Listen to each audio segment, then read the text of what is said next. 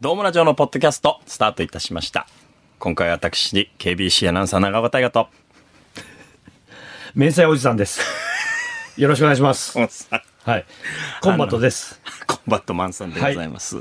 えーコンさんの芸名で大喜利企画をね、ドームラジオ本編の方でさせていただいておりましたのでね、はいえー今名前が5つも6つもあるというね、コンバットマンさんなわけですけどもね、うん、わかんないもう本当に自分の名前が。もそうですよいやいや、コンバットでやらしてくださいよ。もうずっとコンバットって32年間やってきたんですよ。そうでしょだから僕らもなんであんな企画やったのかなと思っちゃって。お前だよ。お前とディレクターでやろうっつったやろ。そんなね、大変でしょ自己紹介も。いやいやいや、大変でしょじゃない。お前らが大変にさせたのよ、う本ん当いい加減にして、本当に。 2回ぐらいでやめとけばよかったのに。いやいや、あんたらだよ。4回よね。 4回やりました。 4回やりました。うん。だから本当にその大喜利で僕の芸名を考えようみたいなやつをやって、第1回の優勝がわけわからん。真空パックシューマイ。いやでもコンさん。コンさん何ポッドキャスト初登場です、コンバットマン。あありがとうございます。満を持してです、まさに。うまいこと言った。 いや、うまいこと言ってない。そんなドヤ顔されても困るよ。コンバットマンをいや、辞しそこて。までのこと言ってないよ。最後の砦。いや、ドームラジいオや。。あの、たまたま、うん今までスケジュールが合ってないだけなのよ。いや、来ましたね。来ましたね。ためましたよ、我々は。だからこんな期間を空けてね。ようやくコンさんがポッドキャストの世界に、ね、やってきてくれ て。ね。だから、新しい芸名も何も、はいコンバットマンを初めて知るっていう方がね、そうですよね。世界で聞いてくれてるわけですよ。 このメディアを、コンそうさん。。そんな話でかくするんや。これはでもね、はいちょっとこれあながち冗談でもなくて、うんはあはい、自己紹介お願いしていいですか補足くんです。はいや、じゃあいやいや、いきなり単絡んでたやん。ねえ。ごめんなさい。ちょっと飲みます。おさぶねえって何ねえ。ね全然聞き取れんかったよ。今何語やったんせせやっぱ世界に聞かれてるから何語かようわからんかったもんだって。ねそうですちょっと日本語からえ。離れてっちゃってんのかなあれ何やろ今何語やったねえ補足くんです。補足くんです。補足くんです。補足くんがいるわけね。いろんなだから情報を補足してくれるわけですね。ポッドキャストはね。はい。ということで、その補補足くん、はい。あの、例の情報、はい。お願いしますよ。お願いします孫さん驚く。なんだ例の情現在ですね、ドームラジオ、えー日本のみならず、報。はい。アメリカ、香港、ドイツ、カナダ、インドネシアに聞かれてます。嘘やいいろで。すよね。なんでこれは面白い。需要ないでしょいや、あ、アメリカに関してはですね、うんあの、パーセンテージが、その、まあ、1%あるので、他は1%未満なんですけど、うんあアメリカは多分固定客がいらっしゃいます。あら、常連さんが。ああ、常連ナイスミーチュー。アメリカで聞かれて る。ああ、そうですよ。まあでも、でもまあ、アメリカに適した名前ですよね、コンバットは。いや、確かに通じる、おう世界に通用す英る語です、唯一世界に通用する名前かコンバもッしトれない。マンって。だって僕、本当わけわからん外国の方からインスタフォローされるもん。コンバッ トマンやから。おいいやいや、うん本当に。だから戦う男と思われてるんですよ。だから、カンバット。そう、だからヒーローかなんかと勘違いしおて、なんおか、ーアベンジャーズの、そう。えー、日本そのう、、アメリカ、 アメリカの女性から、うしかも米軍の方とか、結構フォローしてくるんですん。よ。で、まあ、みんなコンバットですからね。コンバット。ットマンだから。ああ、コンバットマン。コンバットマンで、 そのまま、そのままフォローしてくるんですよ。ねえ、あ。本当はね、あの、ボートレスマンみたいな そうです。本当はも感じなのう、に本当はもうボートレースしかやってないんですけどね、ほとん今どとね。なってはですよ。そうですよだから、だから、よりアメリカの面積を広げていけるかもしれないですから、コンバットマンいが。や、でも本当アメリカでもなんかね、んちょっと知名度アップしたら、それはだって仕事も増えるし ね。それはありがたいな。何の仕事取りに行くんですか 逆に。おアメリカで。コンさんが。何よ名前落ちじゃん。コンさん。名前以降どうするんです言うかほどコンバットマンじゃないもんね。戦えないもん、俺。四十肩 やし。老眼やし。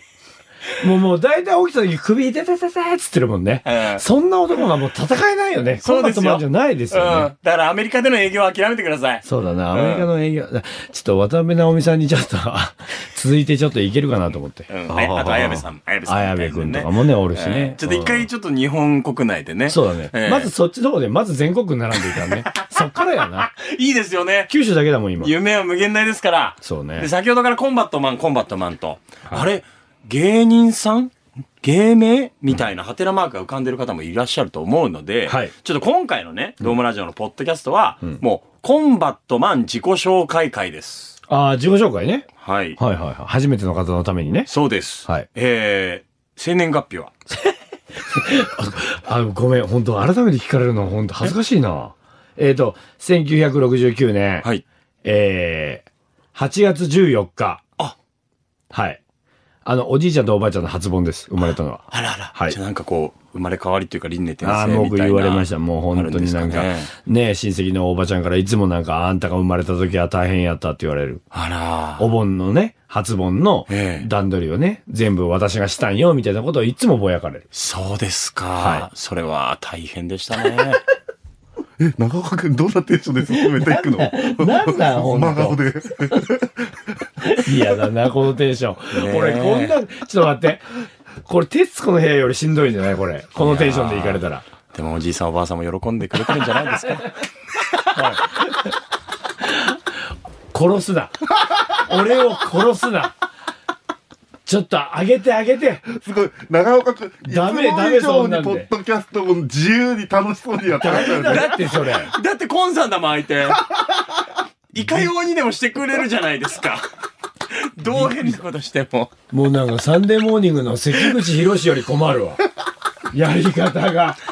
なんかま、まだ正解もわからないですからね、初めてだし。本当だよ。なんか、あポッドキャストってこんなテンションでやってるのかなと思っちゃったもんだって一瞬。ご出身はどちらなのなんで徹子の部屋や。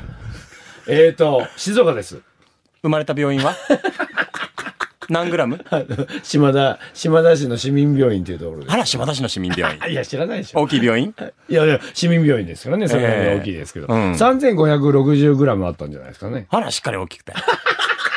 親御さんも喜んだでいしょや、。徹子の部屋はもうええちゅ う。もう本当いい加減にして。ねすごい長岡くん。うわ、徹子の部屋、もし売れても絶対出たくないわ。 こんなんやったらね、もう一歩通行やもんね。お笑いの方だからその直球やめて。あの、そうですね。一応そのお笑いで、福岡吉本で一期生として32年間やってきたんですけど、あの、今年の春からフリーになりまして。そうまあまあ、同期はあの、花丸大吉くんとかいてですね。あの、まあ、お笑いでやってました。ギャ,、はい。ギャグはあるのギャグはギャ、ギャ、ギャグですギかャグはあるんですかあ、ギャグ。はい、わ、はいかりました。ギャグはあわかりました。あえっとですね。えっと、じゃあ、えーお坊さんのバレエのサーブやります。はい。僧侶。何枚だ、何枚だ。出ている番組は受けろ。これに対して受けろ。徹子の悪いとこばっかり引き継いでる。これまではどんな番組に出られてきたの違う違う違うまず一ツッコミしろ。それからや、次の展開行くのは。長いことやられてらっしゃるんで しょ長いこと長いことやってます。長いことやってます。ねはいね。やってます。はういん。はい、やってます。なんかこれまでにはどんなご活動をされてきたのあの、いろいろ、やっぱ、そのコンバットっていうぐらいなんで、やっぱり体を張ってきましたね、主にはですね。あの、まあ、今ではちょっとできないですけど、えね、あの、マイナス30度の冷凍庫入ったりとかですね。あら大変そうね、あの、針の穴にね、あの、糸を何秒で通せるかとかね、そんなことはやってましたね。随分面白いわね。全然笑ってないよ。これ、徹子の部屋出てる人、ようこれ真顔でずっと喋れるね。そうですよね。無理。だわ。ほんと、徹子の部屋無理だわ。さすがお笑いの方ね。やばいな。ええコンさんもともとあれですからね、もうバリバリのヤンキーですから。あそこからいやいや、何の話だよ。うんい。やいやいや、まあ、昔はね、もうやっぱビーバップのね、ビーバップ世代ですよ、ね。影響も受けて、ビーバップ世代。もうはバい。チバチのリーゼントでね。やってましたね、リーゼントでしたね、昔はうんね。はそうですよい。なんね。かちょっと見せられないのは残念ですわ。まあこのポッドキャストだとですね。ね、音声だけでしでもょ大概コンバットマンって調べたりしたら出てくるんじゃないですか当時の写真とかい。や、出てこない、出てこなんなかい。ドームとかで出してませんでした。あの、ドームとかでは出してたかもしれないけど、昔のその高校時代の写真とかそういうのは一切出てこないね。多分出てきたとしても、自衛隊時代の写真とか、それぐらいじゃないだから自衛隊時代に福岡にやってきたんですよね。自衛隊でこっちに来たね。そうですよね。そう。静岡から自衛。隊で、えー九州の方に、まあ、派遣されてきましたって感じですね。だから移動で。それがご縁だったんですよね。そういうことですよ。でもやめられて。また徹子に戻ってきたよ。 まだやりたいの。なんでやめられてしまったのそれはですね、あの、要は娯楽室、娯楽室っていうところにこう、テレビがあるんですけど、そこでテレビ見てたら、あの、あるテレビ局のところで、福岡吉本一期生大募集、オーディション番組開催みたいな告知を見まして、これだと思って、それを受けたんですよ。それがきっかけです。ええはい。で、イムズの、はい。イムズ、あ、まあまあ、あの、福岡に住んでる方はわかるんですけど、ね今はないですけど、そのええ天神のイムズの、商イ業ム施設ズホールっていうところで、公開、えーロクが、はい、お客さん入れてですね。ははい。で、もう司会がハイヒールさんのやったかあ、えな。えそうですか。で、審査員の方も、まあ、あの漫才ブームのね、はい西川のりお師匠だったりとおーか、まあ、村村上昌司さんとか、まあまあ、いろんな人たちがおって、ほんで、その、あ、ザ・ポンチのおさむ師匠とかもいたな。うん。それで、僕とか、花丸大吉くんとか、うん。あと、カンニング竹山くん、あ、一期生だ。みんな受けてますね。うわそこで、受かったのがそのメンバーですね。あとは剣棒。その時って何人ぐらい受けに来るもんなんですかえっとですね、もともとは200ぐらいおったんやなうわでもやっぱ期待値高かったんですね。福岡吉本の一期生っていうので、多分そうじゃない結構大々的に。うん、だって200人ぐらい受けて、うんで、しかもその、要は、てそのオーディション番組に出るためのオーディションで200人ぐらい来て、ええだって、オーディション番組に出るなんてせいぜいね、10人ぐらいでしょ。そっか、絞んないせとい時ぜ間がないですい。うもんんね。。で、そのぐらいになったんじゃないですか。その時何したんですか会場で。その時に、ネタそうです、一人でやりました。あ、ピン芸だったんピだン。芸をやりました。それを審査員の人たちが見るんですかそうです、そうです。まあ、村上昌司さんだけがものすごい評価してくれたんですよ。うわ、それ嬉しいですね、でもやっねぱ。でもね、その時点で、うん僕もね、やっぱ気づかないかんかったね。やっぱ芸人として本線じゃない。 村上昌司さんが絶賛する芸人は、粗挽き団寄りなのよ。わかるでしょ確かに本線じゃないですよ飛。び道具なあなるほ感じがどね。しわまかするよでね。しょわかります、わかります。村上昌司さんが笑う人って、そう、極もんだから。だかなるほど。らその時にやっぱ褒められて図に乗っちゃって、あ、俺売れるんかなと思っちゃって、そこで。いや、でも、ここまで続けてるわけじゃないですか。まあまあまあ、それはありがたいですけどね。うんはい。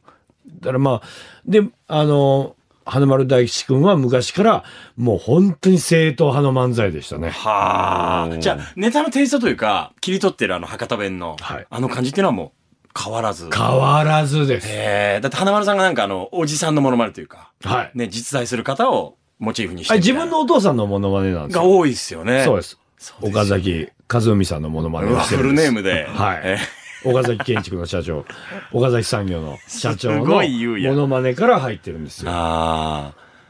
だから、コンさんとは、僕、その、KBC テレビのどうもっていう番組ではいご一緒させてもらって、コンさん、結局、足掛け何年ぐらいで続けましたか、どうも。どうもですかはい28から出とったから、20、あれ23年ぐらいやっとったよね。きえどうもっていう番組が30年間ぐらいやったんですよそうでね。すそねのうちの僕23年間やってるんですよ。いやでも、そんな僕でさえですよ。はいどうも始まった時は、僕自衛隊でしたからね。自衛隊で見てますからね、基地で。あ、芦屋で芦屋で。あ、見てたんだ。見てるんです。そっか。だから、8年後、10年後ぐらいか、どうもが始まって。そうですコンさんが入ったのが。うん。そうだ。あ自衛の、隊員の人、その時間でもテレビ見てたあほんだとからその時間は本当は見たらダメなんですよ。深夜だから12時過ぎ。あの、消灯が10時なんですよ。はで、ちゃんと消灯ラッパーも鳴るんですよね。あ、はで、その後もう真っ暗になって、本当はもう見れないね。あ、はい。こっそり見に行きましたね。へえ、でもそのぐらいの番組だったんだ。そう。あの、トゥナイトのね。あーちょっとね、お色気のね。そうそうそうそうあ。ーセットにね。セットにして、ドーモとトゥナイト。あー。セットにしてみてたのあーね、これ。そうそうそう。山本慎也監督山本が慎也監督のあの、ラブホテルに行ってね。そうそうラブホテル行ったりとか、ストリッパーのあの、楽屋に行ったりとかで。ああ、で、それを僕、ドーモで同じことしましたからね。やってましたよえねえ。中洲のロックハリウッドっていうね、まあ今はないんですけどね、はいストリップ小屋があって、そこでね、インタビューとかさせてもらいましたからね。でも、これがその、んものすごいドキュメンタリーじゃないですか。その、お色気っていう浮ついたところよりも、人間模様をね、コンさん結構踏み込んで、や出っすみたていなましたね。うんだからその時も、あれなんですよ。あの、今みたいに、その、テレビ番組の出演者のオーディションとかが、多分なかったんですよ、その時。ええ僕はね、天神のはい。親不孝の、はまあ、パチンコ屋さんでね、あ、はい。パチンコ打ってたんですよ。それで知り合いのディレクターさんがよく会う人がおったんですよ。はいで、その人がなんかどうも担当することになったっつって、はい。え、暇なのって言われて、うん、暇暇、っつって。うん。で今、男性のリポーターおらんのよね、みたいな。はい。で、しかもそのプロデューサーの条件がね、はい。体力があって、エロ い人この二つだと。そう。その 2? 今度のドームのはいリポーターになる人は、その二つの条件をね、 あの、ちゃんとはいクリアした人になっていただきたいみたいなことを、そのディレクターさんは聞いてたらしいんですよ。これ真剣な話ですよね。真剣な話です。あーそしたら、やっぱ僕が浮かんだんですよ、最 初に。まあ、大いに満たしてはまいす、ね体力があってエロい人なんですよね。あで、ー僕ですよね。うん。完全に。コンさんのそのエロさね、あえてすいません、僕アナウンサーですけどね、ちょっとここであえて使うんです、コンさんのエロさっていうのは、極めて健やかでカラッとしてるんですよ。 あの、全く粘着質じゃないから、エロさ、エロさですす健やかってすごいね。うん。やっぱこう、不快感がないんですよ。はい。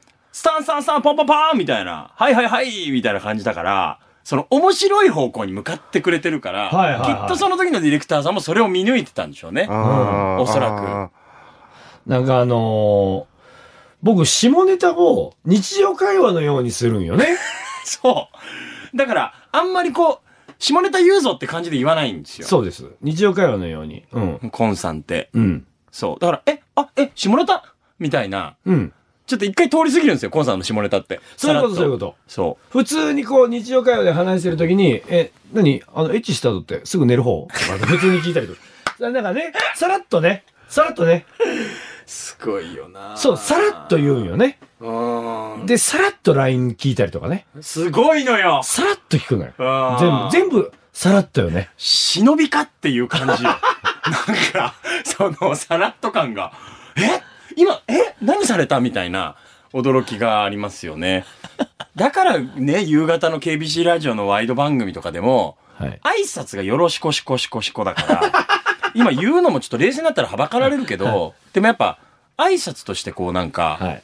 寛容化されていくというはかい、下ネタ感があんまないからですね。あ、皆さんよかったら聞いてください。あの、KBC ラジオで僕、夕方から、よろしくしこしこしこって言ってます。はい。そうなんで。お願いしますそれをね、もう元アイドルの前でやってっからね。そうですね。ごい元アイドルですね。確かにね。えー元 HKT のね、そうえでーすよ夏みかんの前で。ーはいでもそれがコンバットマンだなって僕はもう、ドームに入った時に思いました。ぶっちゃけ、どうですかその、あの、今の KBC の中で、はいあのよろしくしこしこっていうのを、うん僕は夕方6時半から、まあね、その野球のシーズンオフの時に言うじゃないですか。言いますよそれなんか言わないですか誰か。えーでももうあれなんとかしろよとか言わないですか今はっきり言いますけど、はいワードだけ切り取ったら、うんもう全然 NG です。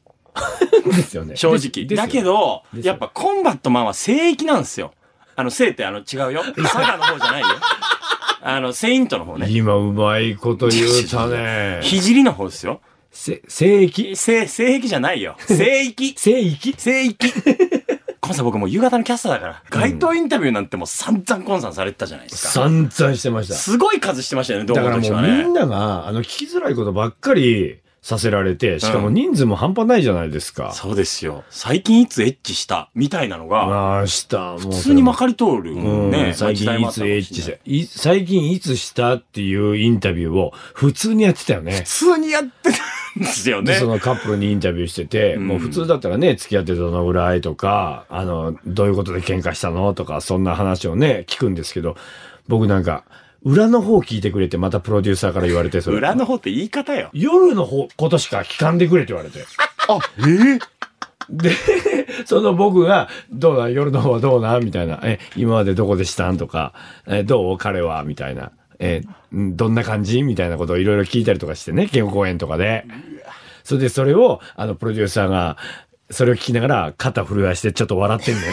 浮かぶわー。浮かぶ浮かぶ。声には出さないけど、肩が震えてるから、あ、受けてるなと思うのよ。あーこうクックックックックみたいな感じそうで。すそねうそうだかそらう。正直、僕が入ったのが2011年からだったんですけど、いうんその時ってやっぱり、もうそういうお色気系に関しては、割ともう、少なくなってるというか、うんもう、減ってましたもんね、頻度的には。そほうぼだなねかった。なかったね、下ネタはね。あ前の深夜番組って下ネタばっかりやったもんね。だって夏目奈々さんがね、あの、元セクシー女優の。そうや、夏目奈々さんと一緒にロケしたなこれすごいことですよね。すごいことよね、あれ。うんなかなでか。あの、マネキンみたいな、まあまあ、要は人命救助の時の、あの人形あるじゃないですか。はいはいそれ使って、ああんたって、あ僕、僕がね、はいあの夏目奈々さんから、あんた、いつものようにしてみって。その人形 に。それロケでしょそうですよ。カメラ回ってる。 KBC の保健室でやったんよ。置いてやったんですよ。ベッドの上に、その人形が。あで、で、なんか、で、その、あんた、ど、胸、愛撫するときどうするんやみたいなこと言われて。じゃあ、ここでいきなりこう、口持ってったら、 あかんみたいな。いやいや周りからや。周りから攻めんかい。周りから攻めんかいって。横山やすさみたいに言ってくるんですよ。夏目奈々さんが関西弁で。周りから攻めんかいって。いきないきなり目に行ったら大変、台風の目に行ったらいかんわ、みたいな。例えがいいですそうね。そうそうそう。ちょっとおしゃれな感じしちゃうな。だからもう、だからこう、渦を巻くようにはいね、はいはい。ほんと台風みたいなもんやと。だんだん、だんだんこう、まあまあまあまあ、渦潮ですよ、まあ。ね、こう、だんだん、だんだん中央に行けと。で、そう、で、なんか、こう、強さとかもものすごい言われるんですよ。ほうで、ギュッてやられたら、強い もうめっちゃ怖いですよ。鬼教官なんですよ。これ今回は、はいコンさんの自己紹介会だと思ってましたけど、はいやっぱりローカルバラエティと か、深夜番組とか、なんか地上波メディアの歴史とか、そんなのをなんかね、あー感じてますね。あ、そうですね。なんかね、ちょっと切なくなるんです よ。今のコンさんの話聞いてたら、そんな時代あったんだって思っちゃう、やっぱり。ね。うん。いい削ってたよ。だって、僕の性癖を全部さらけ出すってことやからね。いつも通り俺は すごやいっってすて、よねしかも、うん全部夏目奈々さんからダメ出し受けてるんやからねあでもそれがあるからまだ成立するじゃないですか。バラエティとして。いや、ほんとそうですよ。そうですよね。だから、うんもうまさにその、道後の中でも体当たり最前線みたいなうん。ポジションにいたわけですよね。やってました。だから夏目奈々さんからもダメ出しされて、全部ダメ出しされて、うん。もう、あと、えーっと、藍染京子さんって知ってるえっと、ストリッもともと日活ロマンポルノの女優さんなんですよ。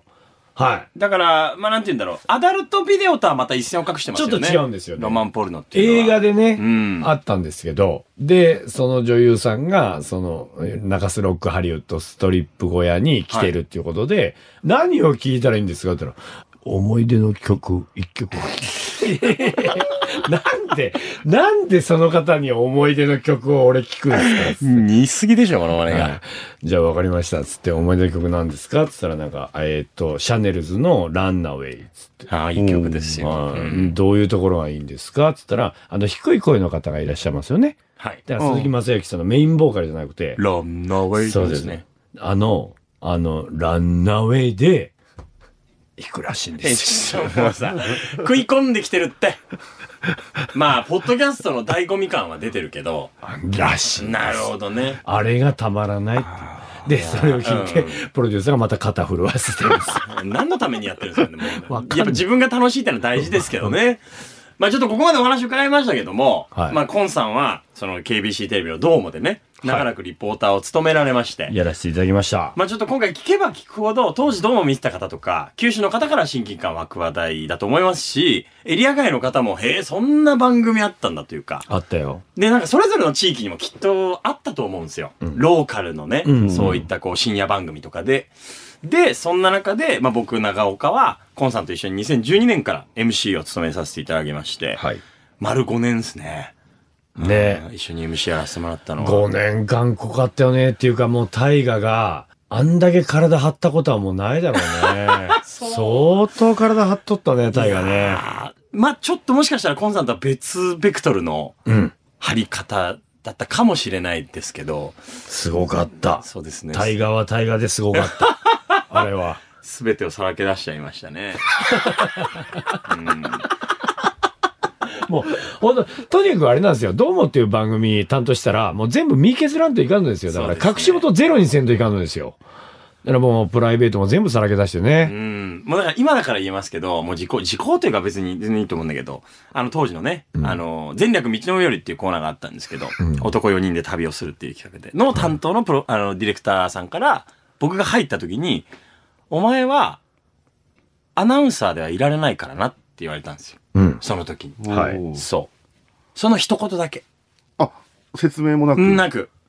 ここうは。考えてしまいますよう。ね。その時には、いやもう考えなかった。もう腹くくったもん。もう行くと。わかりましたと。ああ、はあ、じゃあ、僕らが見た長岡大河、その一言がきっかけだったところはあるんですね。ああ、もう言っちゃった、みたいな。言ってしまった以上はもうやらなきゃなっていうのもありましたし。そうね。そうで、どうもが特殊だったのは、うん言うたらアナウンサーって、タレントさんだったり芸人さんの中で、ポーンって一人いるわけですよ。うん。そんな自分がアナウンサーだからこれできないとか言ってる場合じゃないだろうっていう話ですよね。ああ。そうだね。確かに。だって今までの歴代のアナウンサーも、やっぱアナウンサーの域超えてたもんな。そうですよそうね。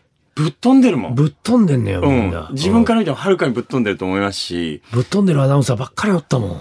で、何がすごかったって、コンさんだったりとかって僕の20個ぐらい離れてるんですけど、バンバン最前線でまだ体張ってるわけですよ。うん合ってますね。温泉とかでもね、はいそうで すね。もうネット風呂なんで。 ネット風呂でものすごい、まあまあ冷たい、まあ、水にももう水風呂にもね、もちろん入りますし。そうっすねまあそんな当たり前よなんね。かインディーズ温泉とかですごいなんか人とか言ってたりしましたしね。人も言ってたな、あれもな。言ってた言わってたな、ずっとな、人をな。来ました行きました。だからこの人たちがこのキャリアでまだこんなことを楽しそうにやってんだっていう、そのなんか希望と自分の中で、ううんうんわ、いいとこ来られたっていうのと恐ろしさ。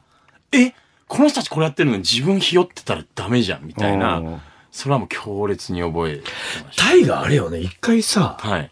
東証みたいになってなかったっけえーっとね、 なんか、あの、ねバベオカの時だ。そう鎌倉作ったの。しかもあ、、あれ、よう行けたね、キャンプ場ね。タンクトップ1枚で行ってんすよ。そう。あの、雪降ってんすよ。 1月ぐらいに、飯塚のキャンプ場に、福岡の飯塚ってところのキャンプ場に、その、バベオカっていう僕が妄想しながらバーベキューをするっていう、あの、ちょ、ちょっとだけぶっ飛んだ企画があって、あった。で行ったんですよ。うん。で、鎌倉作るってなって、そうでした。もともとは違う予定だったんですかいや、鎌倉作る予定だったと思う。工程の中では。ああ。そう。鎌倉作ろうとしてたんだけど、あの、見込みが甘かった。ディレクターの。あれはもう全然準備してないもん。してないしてない。鎌倉なんてね、簡単に手出すもんじゃないです、あれそうそはう。そう。あ、鎌倉って大変なのめちゃくいやいちゃや大いや変。無理よ、あんなの。素人が手出すもんじでゃもなダいメよダメダメ。あんなの鎌倉は本当に事前の予備知識必要だから。あ、そう本当に。作り方とか。ただなんか丸っこくして中くり抜いて、はい、無理無理無理。無理あ、本当に。崩れてくるから。絶対。なめんな、鎌倉。あと、あと、あと、ちょっと本当にダウンを持ってかな。 タンクトップ以上にも。で、真紫になったんですよ、腕とかも。そうでしたね。すごかったよねはい。あれはやばかったです。ああの、れは本当やばかったよ。痺れ出した時に、あ、やばいなって思いましたよ。そうやろ。はい。でもそれでも、楽しかったなと思います ね。結果。あの後なんかそうですねコーヒー、なんかあったかいもの飲んでるホ。ットカルピス飲んで。ホットカルピス、あれで救われた。あの、ちゃんとホットカルピスが五臓六腑に行き渡るのが、もう見えるぐらい体が凍りついてたから、ねまあそういうことをね、いろいろやってましたけども。やってた。あはといもう、車も買わされたわ。僕もだわ。俺は、ボートレースで、100万買ったっていうのをね、スタッフの皆さんに、まあ嬉しいから言うじゃないあ、ですか。そういうことだったんだ。う。そうなんですよ。えで、ディレクターの一人が、あー今、こいつ100万持っとんや、みたいな。えはいはい。で、車欲しいな、みたいなことを、わざと、要はテレビ局の制作っていうところに行って、隠しカメラ何台も仕込んでるんですよ。うわ。で、だなんか欲しいもんないですか、はい。どうですかだってそろそろ年も年だし車とかはつったら、、はいいね、欲しいねつったら、バーってスタッフがダーって来て、行きましょう。っ面白いよていうな。とこからスタートです。その現場ワクワクするわ。ほんで、次はもう銀行の前です。そうですよね。うん、100万下ろしてきてって。